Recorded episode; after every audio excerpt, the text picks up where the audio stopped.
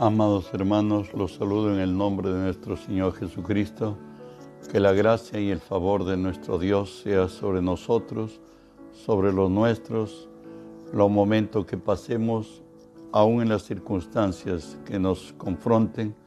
Sabemos que si Dios es por nosotros, ¿quién contra nosotros? Hoy empezamos un nuevo tema, Primera de Corintios, capítulo 9, versos 24 al 27 leo, dice así, ¿no sabéis que los que corren en el estadio, todos a la verdad corren, pero uno solo se lleva el premio? Corred de tal manera que lo obtengáis. Todo aquel que lucha, de todo se abstiene. Ellos a la verdad para recibir una corona corruptible, pero nosotros una incorruptible Así que yo de esta manera corro, no como a la aventura, de esta manera peleo, no como quien golpea al aire, sino que golpeo mi cuerpo y lo pongo por servidumbre, no sea que habiendo sido heraldo para otros, yo mismo venga a ser eliminado.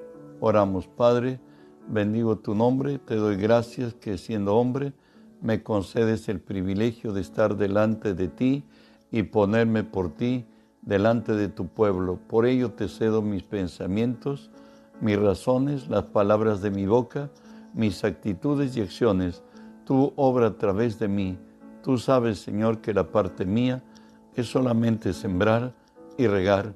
La tuya es hacer que tu palabra sembrado regada traiga fruto de bendición y gracia sobre tu iglesia en tu nombre, Jesús, toma autoridad sobre toda fuerza del mal y los echo fuera de este lugar en el nombre de Jesús.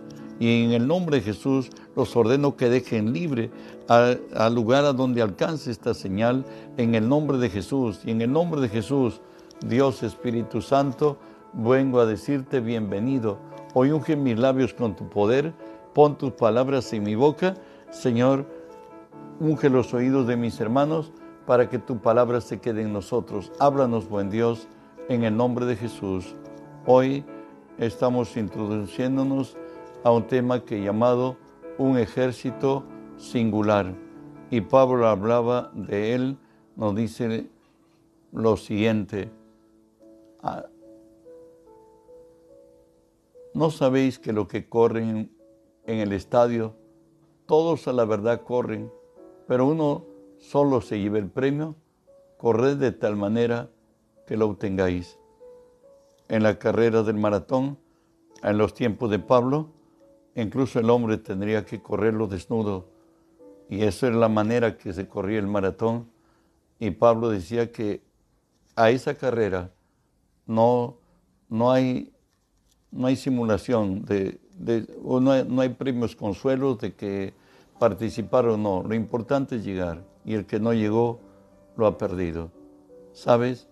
Fuimos creados para vencer. Te estoy hablando a ti que eres cristiano y por cierto a mí que lo soy, gracias a Dios.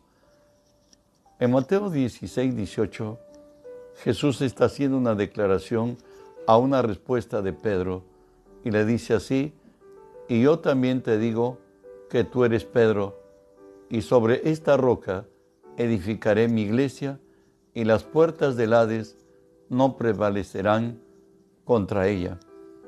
Jesús, al declarar esto, está hablando de una iglesia formidable, de una iglesia poderosa, de una iglesia que no va a jugar como en, en aspecto deportivo, no va a jugar a la defensiva, sino va a jugar a la ofensiva.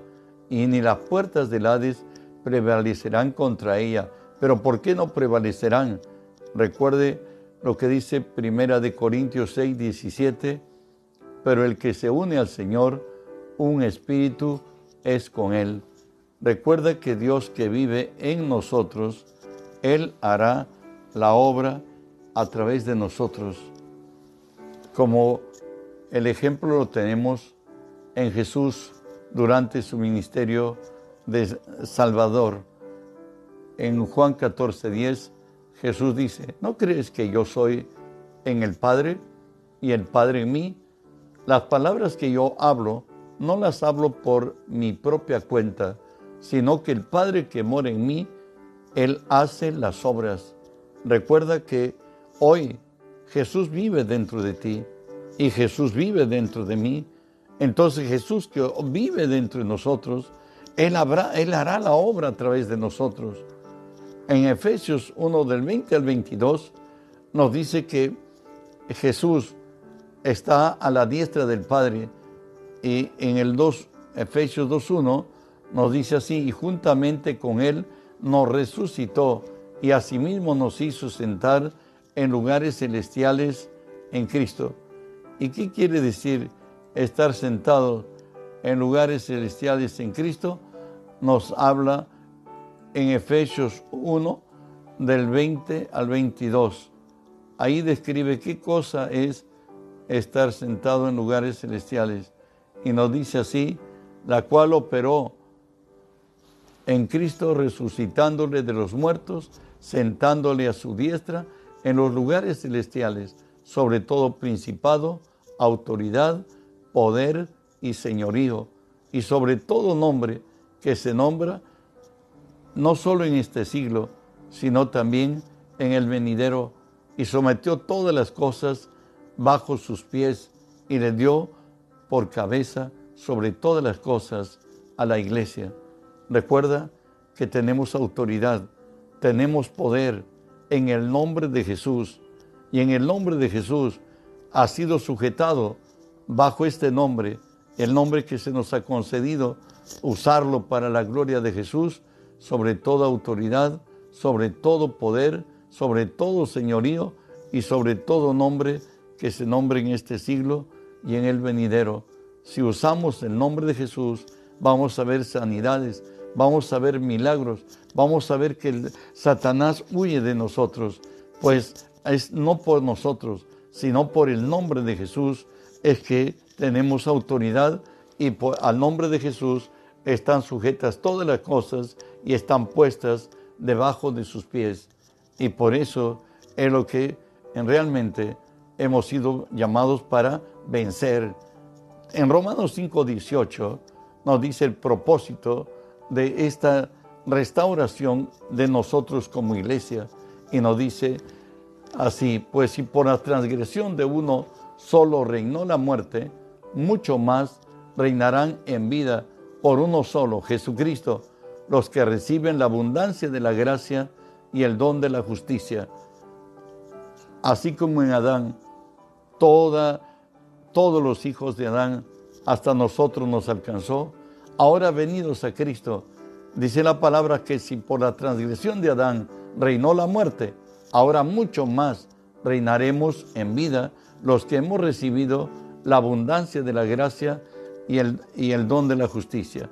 Entonces, si nosotros somos de Cristo, tenemos autoridad, tenemos poder, tenemos dominio, el Señor, somos coherederos con Él, bueno, a Dios le ha placido eso.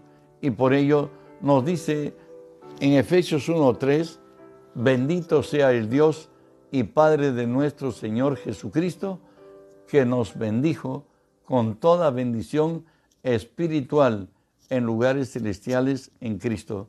Recuerde que la provisión nuestra es Jesús, que con una sola ofrenda nos hizo perfectos para siempre a los santificados. Entonces, si nosotros somos de Cristo, tenemos herencia, tenemos poder, como lo dice Marcos 16, 17 y 18. Estas señales seguirán a los que creen. En mi nombre echarán fuera demonios, hablarán nuevas lenguas, tomarán en las manos serpientes, y si bebieren cosa mortífera, no les será daño sobre los enfermos, pondrán sus manos y sanarán. Este es la, el carnet de identidad, que los credenciales que tenemos nosotros como hijos de Dios. Tenemos la autoridad en el nombre de Jesús para echar fuera demonios.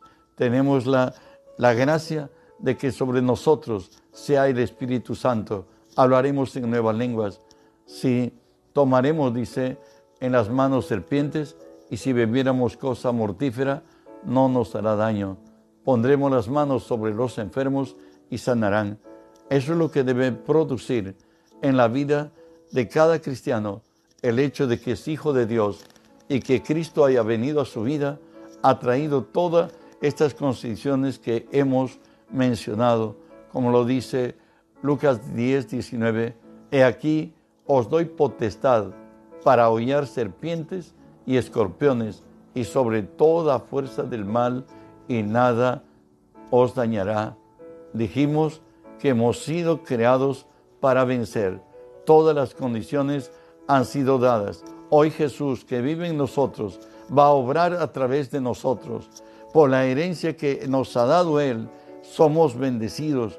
Por la herencia, por el hecho de estar juntamente con Jesús, tenemos autoridad, tenemos dominio, tenemos poder. Él nos ha dado su nombre y en el nombre de Jesús está sujetada todas las cosas y están bajo de sus pies todas las fuerzas del mal, todas las fuerzas de la naturaleza, toda enfermedad, toda dolencia, todo espíritu está sujeto al nombre de Jesús. Claro, los espíritus creados, pues Dios es espíritu. Gloria al Señor. Solamente sobre la creación tenemos autoridad. Tenemos también que cumplir una misión especial como hijos de Dios. ¿Sabes? Tenemos que demostrar que Jesucristo es el Señor. Tenemos que demostrar que el enemigo, nuestro adversario, ha sido vencido y tenemos que llenar toda la tierra del conocimiento de Dios. Hoy avanzamos por lo primero. Tenemos que cumplir una misión especial, demostrar que Jesús es el Señor. Colosenses 1, 26 y 27 nos habla que hoy Jesús vive en nosotros. Dice así, Colosenses 1, 26 y 27, el misterio que había estado oculto desde los siglos y edades, pero que ahora ha sido manifestado a sus santos, a quienes Dios quiso dar a conocer las riquezas de la gloria de este misterio entre los gentiles, que es Cristo en vosotros, la esperanza de gloria. Que Cristo en nosotros, la esperanza de gloria. ¿Y cómo fue ejecutado esto en Cristo? Romanos 8, 2 y 3 nos habla que somos libres de la ley del pecado y de la muerte. Leo así, porque la ley del Espíritu de vida en Cristo Jesús me ha librado de la ley del pecado y de la muerte, porque lo que era imposible para la ley, por cuanto era débil a la carne, Dios enviando a su Hijo en forma de en semejanza de carne de pecado y a causa del pecado condenó al pecado en la carne. Recuerda que somos libres de el pecado y de la muerte. Recuerda que la paga del pecado es la muerte. Recuerda que Cristo nos ha dado vida y vida eterna. Nosotros somos libres del pecado. Ahora somos santos, somos justos, somos limpios delante de nuestro Dios. Es más todavía, justificados por la fe, tenemos paz para con Dios por medio de nuestro Señor Jesucristo. En cristiano diríamos, en Cristo a Padre no le debemos nada. Dios se complació con el sacrificio de Cristo y dio crédito a levantarlo de entre los muertos. Ahora Jesús es el Señor. En Colosenses 2, 14 nos dice otro enemigo nuestro que ha sido anulado, la ley. Dice, anulando el acta de los decretos que había contra nosotros que nos era contraria, quitándola de en medio y clavándola en la cruz. Recuerde que donde no hay ley, no hay pecado, y la ley apareció para que el pecado sobreabunde. La ley calificaba la conducta del hombre y resultó que éramos extremadamente pecadores. Por eso la Escritura nos dice que no solamente vivíamos en el reino de las tinieblas, sino que nosotros, nuestra moral y conducta era también tinieblas. Aunque por gracia de Dios también hay moralistas. Pero aún la moral del hombre para que alcance salvación delante de Dios no alcanza sino la calificación de un trapo de inmundicia.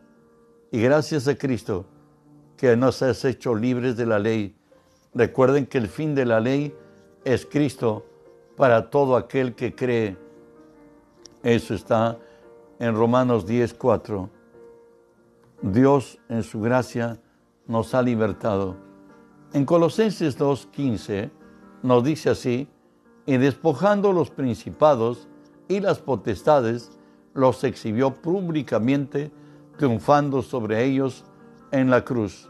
Esto es lo que hizo Jesús con nuestros adversarios, el diablo, y con todo su séquito malvado que viene a robar, matar y destruir. Jesús ha despojado a los principados, a las potestades y los ha exhibido públicamente, triunfando sobre ellos en la cruz. Recuerde que a Satanás le dio herida de muerte. Él, muriendo, destruyó al que tenía el poder sobre la muerte, al diablo y Satanás. En la cruz también somos libres de la pobreza. Segunda de Corintios 2, 8 y 9 nos dice, porque ya conocéis la gracia de nuestro Señor Jesucristo, que por amor de vosotros se hizo pobre, siendo rico, para que vosotros con su pobreza fueseis enriquecidos. Eso es la gracia de Dios para con nosotros. Eh, según la palabra, la pobreza es maldición. ¿Dónde está? En el libro de Deuteronomio 28, a partir del verso 15 en adelante hasta el 73, donde una lista de maldiciones a causa de la desobediencia. Y la palabra nos dice en Proverbios 22, 4, que riqueza, honra, gloria y vida es la remuneración de la humildad y del temor de Jehová. Cristo se hizo pobre para que nosotros seamos enriquecidos. Recuerde que en la cruz Jesús no era dueño de nada, estaba totalmente desnudo. Ahí sufrió hambre, sed, desnudez. Ahí estuvo desamparado. Ahí la pobreza extrema, tener hambre, desnudez y tener sed. Jesús la tuvo en la cruz y por esa, por lo que Él se hizo pobre, es que la iglesia tiene como herencia, según la palabra, que con su pobreza fuésemos enriquecidos. También en la cruz Jesús enfermó toda enfermedad, toda dolencia, fue llevada a su cuerpo, de tal manera que desde su coronilla hasta la planta de sus pies, todo era una sola llaga. Sus espaldas eran largos surcos que habían tejido los, eh, el, látigo de Roma con aquellas eh, puntas de metal que tenía el látigo al final, el gato romano con el cual Jesús fue, fue castigado, flagelado, hicieron de sus espaldas totalmente ensangrentadas, desarraigadas, y bueno, todo ello. Y nos dice la palabra así, mas Él fue herido por nuestras rebeliones, morido por nuestros pecados. El castigo de nuestra paz fue sobre Él y por su llaga fuimos curados.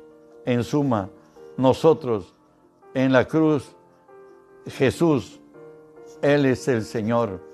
Él es Señor, es nuestro Señor, en que nos liberó de la postración del pecado y de la muerte, nos liberó del el señoreamiento de la ley sobre nosotros, porque en nuestra antigua naturaleza, como dice Romanos 7, 18, y yo sé, esto es en mí, no more el bien, porque el querer en mí, el bien está en mí, pero no el hacerlo.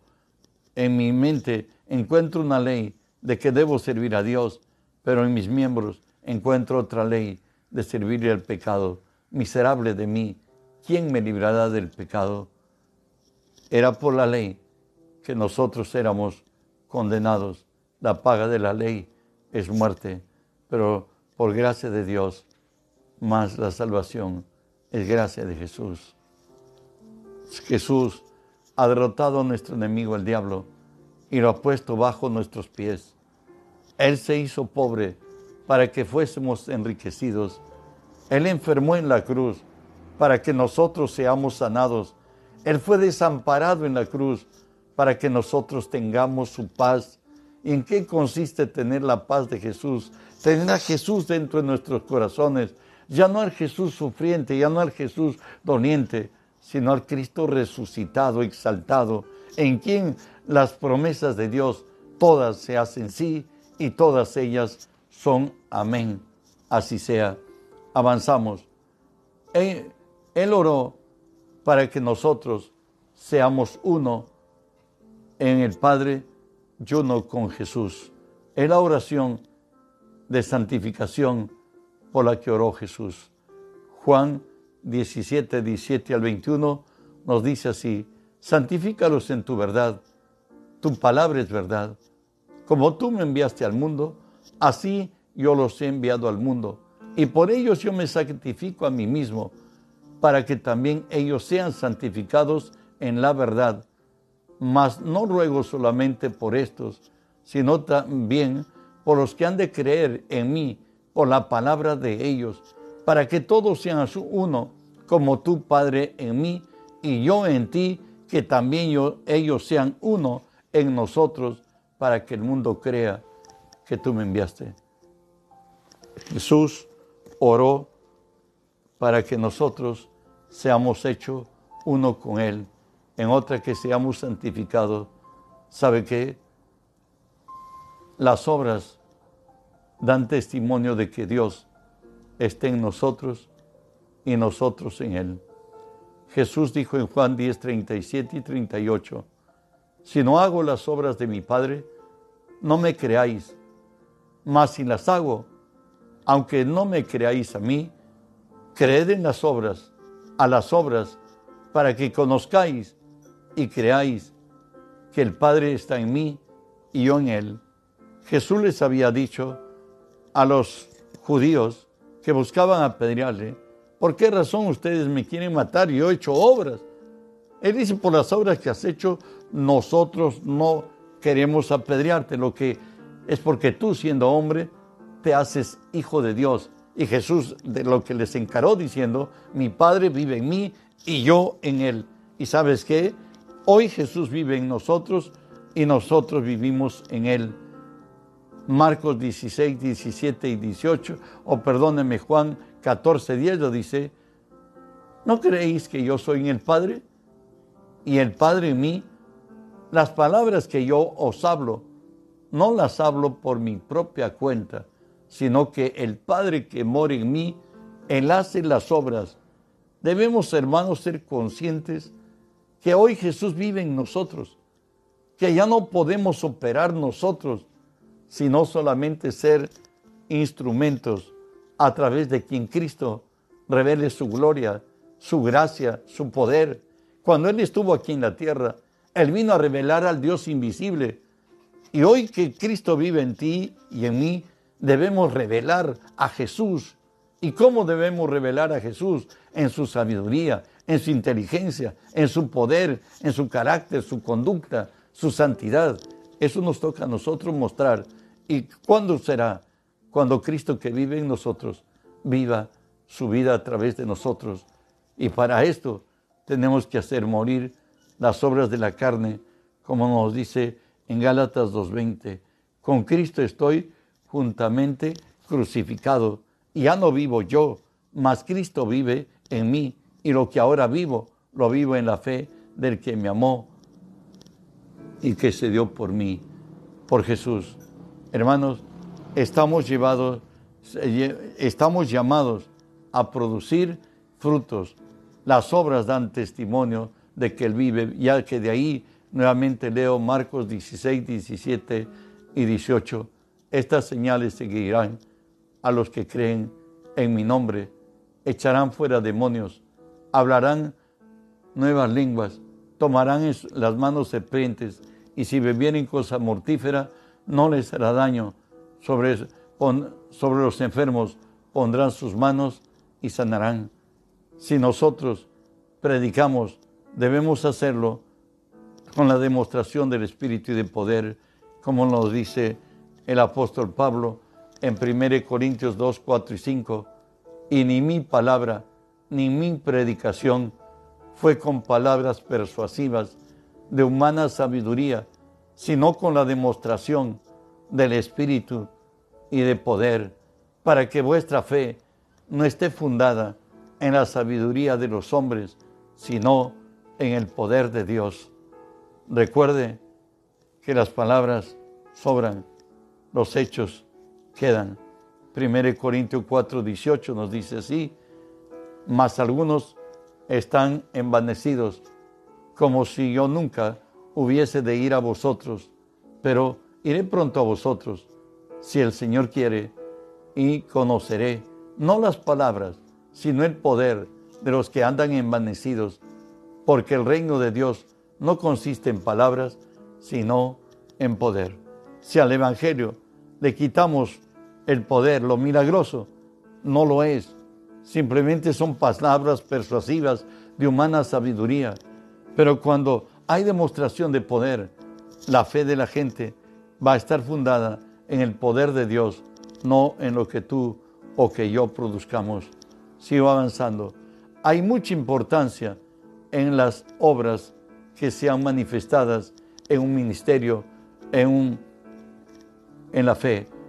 En Éxodo 14, 29 al 31 nos habla el suceso que ocurrió tras salir de Egipto y caminar por el mar como por tierra seca. Éxodo 14, 29, 31. Y los hijos de Israel fueron por medio del mar en seco, teniendo las aguas por muro a su derecha y a su izquierda. Así salvó Jehová aquel día a Israel de la mano de los egipcios, e Israel vino, Israel vio a los egipcios muertos a la orilla del mar, y vio a Israel aquel grande hecho que Jehová ejecutó contra los egipcios, y el pueblo temió a Jehová, y creyeron a Jehová y a Moisés, su siervo. Sabes, cuando hay demostración de poder, hay una manifestación de gratitud y de gloria al que lo hizo, por cierto, al Señor nuestro Dios y al instrumento que Dios usa. También lo dice el Salmo 106 del 8 al 12. Pero Él los salvó por amor de su nombre, para hacer notorio su poder. Reprendió al mar rojo y lo secó y les hizo ir por el abismo como por un desierto. Lo salvó de la mano del enemigo y lo rescató de la mano del adversario. Cubrieron las aguas a sus enemigos, no quedó ni uno de ellos. Entonces creyeron a sus palabras y cantaron alabanza. Cuando hay producción de hechos, hay reconocimiento divino. Segunda de Crónica, el reconocimiento humano a la obra divina. Segunda de Corintios 32, 21 al 23 nos habla de el rey Ezequías y dice, y Jehová envió un ángel, el cual destruyó a todo valiente y esforzado y a los jefes, capitanes, en el campamento del rey de Asiria. Se volvió, este se volvió por tanto avergonzado a su tierra, entrando en el templo de su Dios. Allí lo mataron a espada sus propios hijos. Así salvó Jehová a Ezequías y a los moradores de Jerusalén de las manos de Sennacherib, rey de Asiria, y de las manos de todos, y les dio reposo de, por todos los lados. Y muchos trajeron a Jerusalén ofrenda a Jehová y ricos presentes a Ezequías, rey de Judá, y fue muy engrandecido delante de todas las naciones después de esto. Cuando veamos la demostración del poder sobrenatural que tiene nuestro Dios, a favor de su iglesia, a favor de su pueblo, a favor de sus hijos, entonces creerán. Por eso es que Dios le dijo a Abraham, te bendeciré, te engrandeceré y serás de bendición. Y por eso es la que la palabra nos dice en Mateo 18, sanad enfermos, limpiar leprosos, resucitar muertos, echar fuera demonios. De gracia recibiste, da de gracia. ¿Sabes? Si eres de Cristo, como creo que lo eres, la palabra de Dios nos dice a ambos, a ti y a mí, Isaías 60, del 1 al 3, levántate, resplandece, porque ha venido tu luz. La gloria de Jehová ha nacido sobre ti, porque he aquí que tinieblas cubrirán la tierra, oscuridad las naciones, mas sobre ti amanecerá Jehová, y sobre ti será vista su gloria, y andarán las naciones a tu luz, y los reyes al resplandor de tu nacimiento. Todo lo que está aconteciendo en este mundo es una confrontación de poderes. Y el poder que hay en ti y hay en el que no es de Cristo son totalmente diferentes. Si en ti está Cristo, tú eres más que vencedor. Y de esta circunstancia saldrás, saldrás bendecido, saldrás mucho más que lo que estuviste antes que no sucediera esto. Porque Dios es el que pelea nuestra batalla. Dios es el que suple nuestras necesidades. ¿Y sabes qué? Para que Dios obre, solamente hay que creer. Cree que Dios lo hace. Pero también la fe si no tiene obras está muerta en sí misma. Pues exalta a Dios, engrandece a Dios y levántate como hijo de Dios. Encáralo a problema nos dice Filipenses 1:28. Dice, en nada estéis ansiosos, si no dice que, lo leo Filipenses 1:8. 1.28, discúlpame. En nada intimidados por los que se oponen, porque para ellos es indicio de perdición, más para vosotros es de, salvación.